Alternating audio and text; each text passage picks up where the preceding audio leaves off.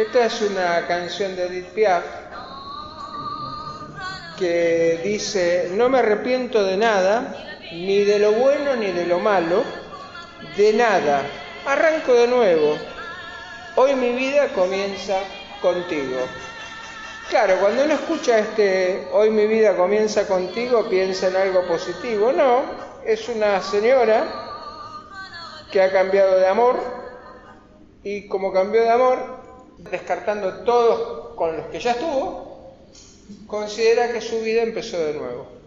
Centra su no me arrepiento y su empezar de nuevo en otra elección propia, confiando en un ser humano. La Biblia está permanentemente, y es una cosa que a mí me fascina de la Biblia, porque tenemos enseñanzas directas, cuando uno lee las cartas de Pablo, Pablo es muy directo con las enseñanzas, pero si uno lee Hechos, lee Génesis, lee Éxodo, vemos diversos personajes. Y muchas veces aprendemos cosas de esos diversos personajes. Vamos a orar y luego vamos a continuar. Padre y Señor nuestro, en esta mañana te damos gracias por el privilegio de tener Biblias, de poder conocer tu palabra, pero más importante, de conocerte porque tu Espíritu Santo mora en nosotros. Te pedimos que dialoguemos con vos a través de la lectura de la palabra y la oración, y que al compartir esta palabra sea tu Espíritu Santo el que guíe e ilumine nuestros corazones. En el nombre de Jesús. Amén.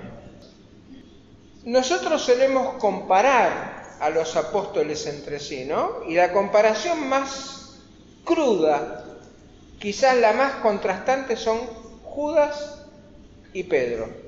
¿No es cierto? Cuando pensamos en Judas, pensamos en que Judas era eh, un traidor. Eh, no fue un instrumento escogido para bien, pero fue un instrumento escogido Judas. De alguna manera la, profecía decía que el Mesías iba a morir injustamente y hacía falta un Judas. Lamentablemente, pobrecito, le tocó a Judas Iscariote hacer de Judas.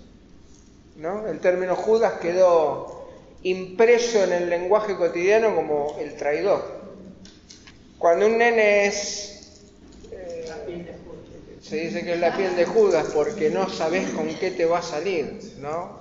Este, o, o, cuando te sentás en una mesa y son tres amigos y decimos, ah, no, ¿cuál es Judas?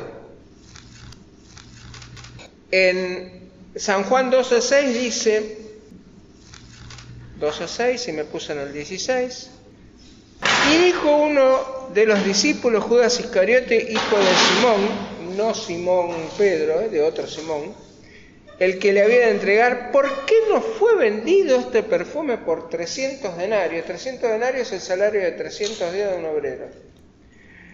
Y dado a los pobres. Pero lo dijo no porque se cuidara de los pobres, sino porque era ladrón y como tenía la bolsa, sustraía... Eh, sería más o menos así. Ustedes ponen la ofrenda y antes de que yo lleve la ofrenda a casa, antes de que contemos la ofrenda, agarre un puñado me lo mete en el bolsillo. Bueno, eso es lo que hacía Judas. Impensable, pero bueno. Judas metía la mano en la lata, como se dice vulgarmente. Y más adelante, en Mateo del 3 al 5, leemos. Mateo 27, del 3 al 5, leemos. Entonces Judas, el que le había entregado, viendo que era condenado, devolvió arrepentido las 30 piezas de plata que los principales, a los principales sacerdotes y a los ancianos, diciendo, yo he pecado entregando sangre inocente. Mas ellos dijeron, ¿qué nos importa a nosotros? Allá tú.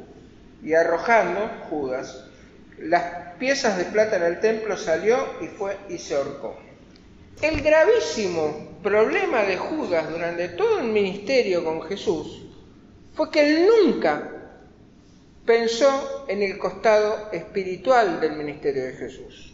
Él esperaba un líder político, un líder religioso pero no espiritual. Él esperaba un Mesías que se sacudiera el imperio romano y a los fariseos y a los saduceos de encima y que gobernara Israel y él, lógico, estaba entre los doce. que iba a ser parte de la corte. No sé si no soñaría con ser el tesorero real, Judas, pero la cuestión que Judas veía en andar con Jesús una changa bárbara. Comían, los invitaban a, a una boda, lo invitaban a una comida, multiplicaba panes y peces, por donde andaban la gente los aclamaban, y era, vieron como pasa a veces que hay tipos que no los conoce nadie, pero como están parados atrás de Tinelli lo aplauden a Tinelli y los tipos sonríen como si los aplaudieran a ellos. Bueno, esa era más o menos la actitud de Judas. Judas no tenía un vínculo espiritual con Jesús, no tenía un vínculo espiritual con el resto de los discípulos. Si ustedes miran un poquito, no lo vemos a Judas en discusiones como las que podemos criticar de los hijos de Boanerges, los hijos del trueno, como le decían a, esos dos hermanos que le dicen, que la madre va y les dice, queremos que uno se siente a tu izquierda y otro a tu derecha. No tenían las discusiones espirituales que tenían otros con Jesús. Hasta Tomás, cuando Jesús resucita, dice, si no pongo las manos en su llaga, yo no voy a creer que resucitó. Cuando se encuentre Jesús le dice, toma, toca. El tipo cree.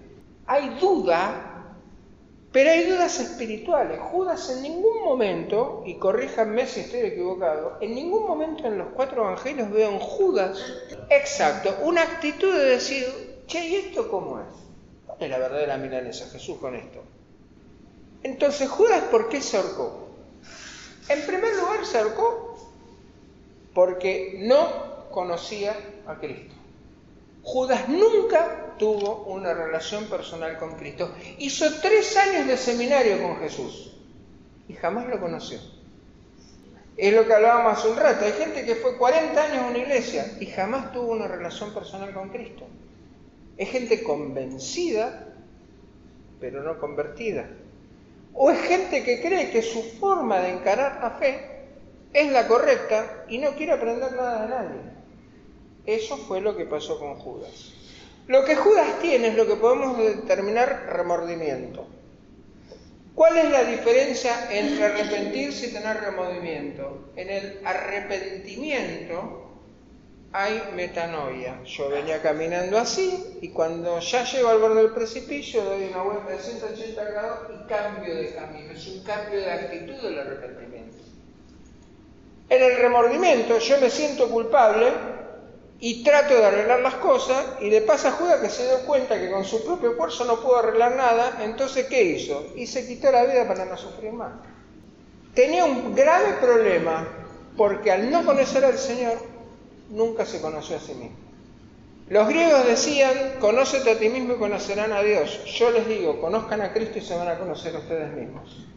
Porque el único espejo que nos muestra cómo somos y el único espejo que refleja lo que podemos llegar a ser no es el de Blancanieves. La gente muchas veces dice, no, porque los espejos son mágicos y no, porque las cartas... No, no. Si vos querés saber cuál va a ser tu futuro, conoce a Cristo. Y entonces vas a saber lo más importante, que el día que no estés, vas a estar en su presencia. ¿Qué va a haber entre medio? No tiene importancia, lo va a manejar Él. Pero que nadie te diga cómo va a ser tu futuro, porque el único que lo sabe es Dios. Así que, pobrecito Judas, porque no nos puede dar menos que, dar un, un sentimiento de compasión, se pasó tres años con el capo de teología de la mejor universidad teológica que podemos imaginar y murió sin tener idea de quién era Dios y peor de quién era su maestro. Y entonces saltamos a Mateo, donde vemos a Pedro. Me estaba acordando el otro día, ¿te acordás en los fines de los 80, principios de los 90, eh, mediados de los 80, mediados fines de los 80, Operación Andrés? Cada uno invite a uno. Porque en Juan es el único relato de los evangelios, si uno lee Mateo, Marco y Lucas, cuando Jesús llama, lo llama Pedro y Andrés, es como que lo llama a los dos. Pero Juan hace una distinción y dice que Andrés fue a decirle a Pedro, he aquí el maestro, vení. como que el primero que siguió el llamado de Cristo fue Andrés, y Andrés llamó a su hermano. Y ahí salió lo que se llamó en ese momento Operación Andrés, que decía, cada uno háblele a uno. No te pedían que hicieras una, una campaña, no. Que le hablaras a una persona de Cristo, como Andrés le habló a su hermano Pedro, que llegó a ser líder de la iglesia cristiana después de la venida del Espíritu Santo. Mateo 16, del 13 al 16, dice, viniendo Jesús a la región de Cesarea de Filipo, preguntó a sus discípulos diciendo, ¿quién dicen los hombres que es el Hijo del Hombre? Ellos dijeron, unos dicen que sos Juan el Bautista, otros dicen que sos Elías, y otros dicen que sos Jeremías o alguno de los profetas. Él les dijo, ¿y vosotros quién decís que soy yo? Respondiendo Simón Pedro dijo, tú eres el Cristo, el Hijo del Dios viviente. Yo les quiero aclarar una cosa, Pedro era pescador, no era un ignorante, porque de alguna manera era un empresario. Con el hermano administraba una embarcación de pesca y el pescador no es que saca pescado del agua y nada más. Tenía que seleccionarlo, limpiarlo y negociarlo, porque no pescaban por deporte, pescaban como medio de vida. Incluso dice, hay uno de los pasajes que dice que estaban reparando las redes. Quiere decir que era un hombre que tenía un oficio. Era tosco, pero no era un ignorante ni era un, inútil. Era un hombre que estaba acostumbrado a la tosquedad de la pesca.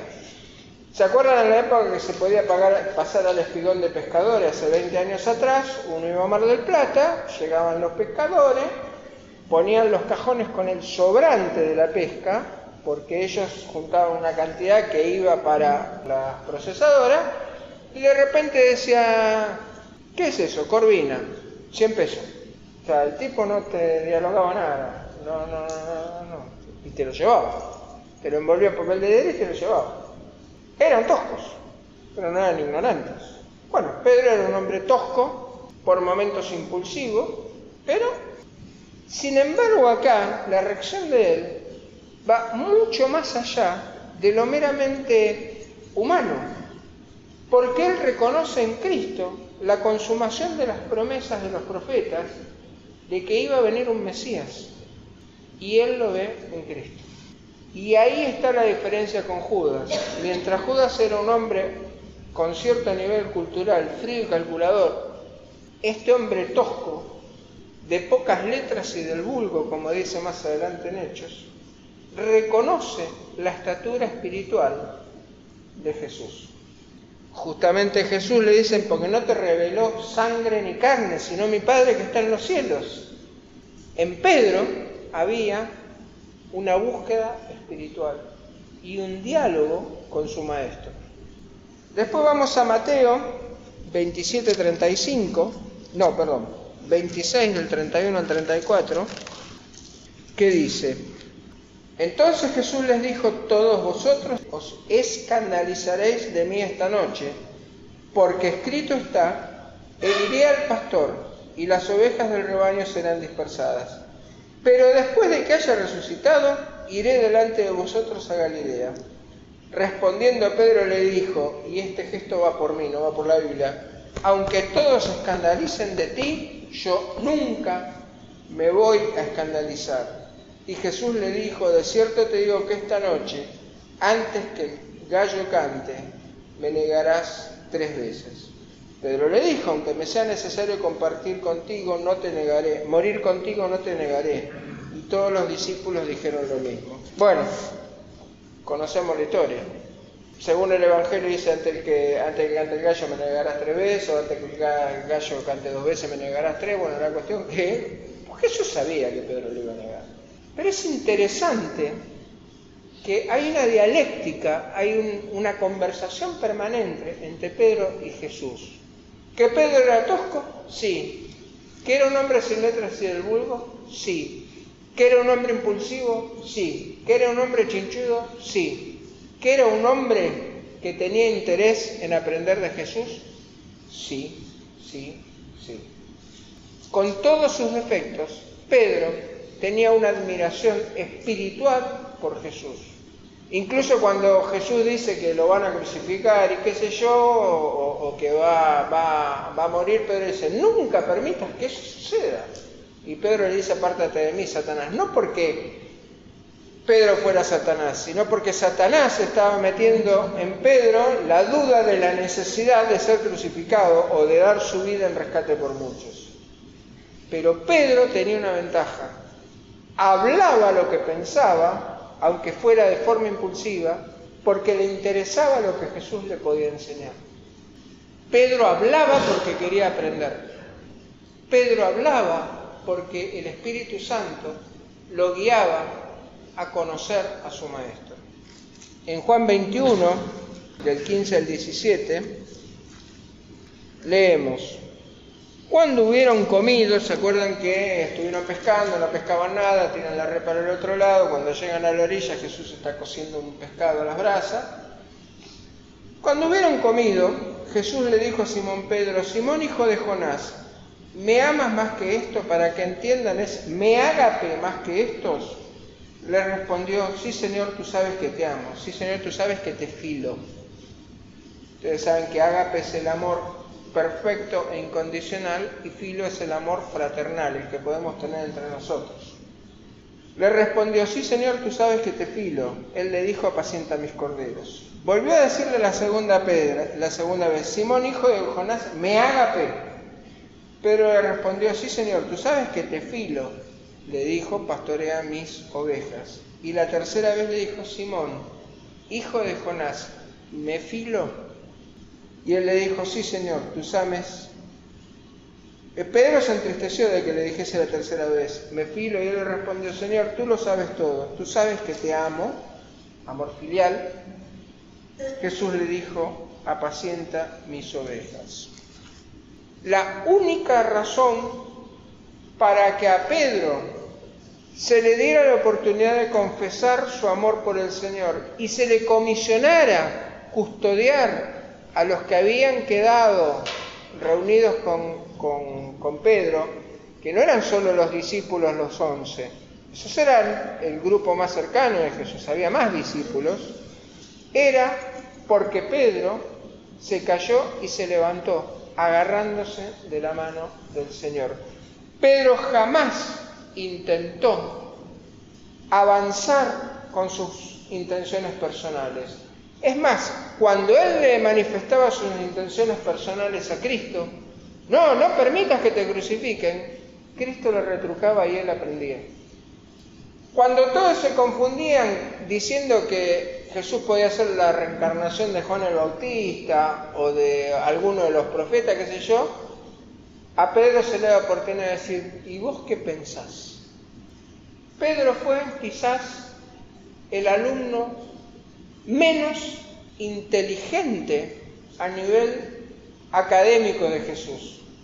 Pero la inteligencia espiritual de Pedro superaba por lejos la de todos los discípulos. Lo que a Pedro le faltaba de Salamanca lo tenía de Espíritu Santo. ¿Vieron que dijeron lo que natura no da, Salamanca no presta? Bueno, lo que a Pedro no le prestó Salamanca se lo regaló el Espíritu Santo. Pedro y Judas, ¿cuál es la clave? La clave es la relación personal con Cristo, la fe en que Cristo es el Hijo de Dios, muerto en la cruz por mis pecados y resucitado para vida eterna como primicias y como ejemplo de que su promesa se manifestó en él para que yo sepa que va a ser carne en mí. Lo que hoy nos queda por preguntarnos es, ¿cuál es nuestra relación con Cristo? ¿Es una relación intelectual como la de Judas? Cristo ahí, yo acá, nos llevamos bárbaro con el flaco, como dicen, vieron como, dicen hace unos años, no, el flaco y yo, todo bien, no, no, él no se mete en mi vida, yo no me meto en la de él. ¿Es esa la relación? ¿O es una relación como la que puede haber entre un padre y un hijo, donde se aman, pero no siempre están de acuerdo en todo? Aclaremos, a diferencia nuestro, el Padre Celestial siempre tiene la razón, ¿no? Puede haber ocasiones en que en una discusión entre padre e hijo la razón la tenga el hijo, pero con Dios podemos tener esa relación de duda, de reclamo.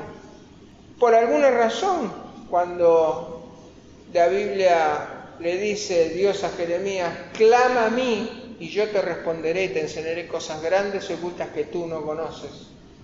En vez de decirle a Jeremías, vaya a la cama, vaya a la cama sin comer. No, dice, clama a mí yo te responderé.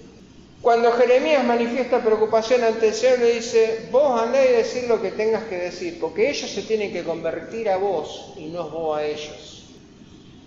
Si miramos los personajes de la Biblia, todos tienen, todos tienen algún defecto, pero todos fueron usados por Dios, porque en un momento de sus vidas dijeron, heme aquí, envíame a mí.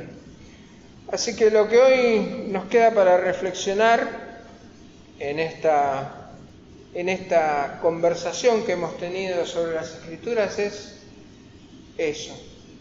¿Tengo yo una relación personal de diálogo con Dios a través de la lectura de la palabra, de la oración, de la comunión, de la congregación?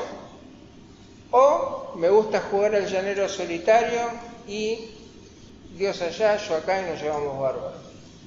Eso es lo que tenemos que pensar hoy y, esperar que, Dios nos ayude a tomar la decisión correcta. A mí me gusta cómo, cómo termina la carta a los Efesios que dice, paz a los hermanos y amor con fe, de Dios el Padre y del Señor Jesucristo. La gracia sea con todos los que aman a nuestro Señor Jesucristo con amor inalterable. Lo único que nos va a permitir una vida de, fructífera es reconocer que Dios nunca se equivoca. Que el Señor bendiga su palabra.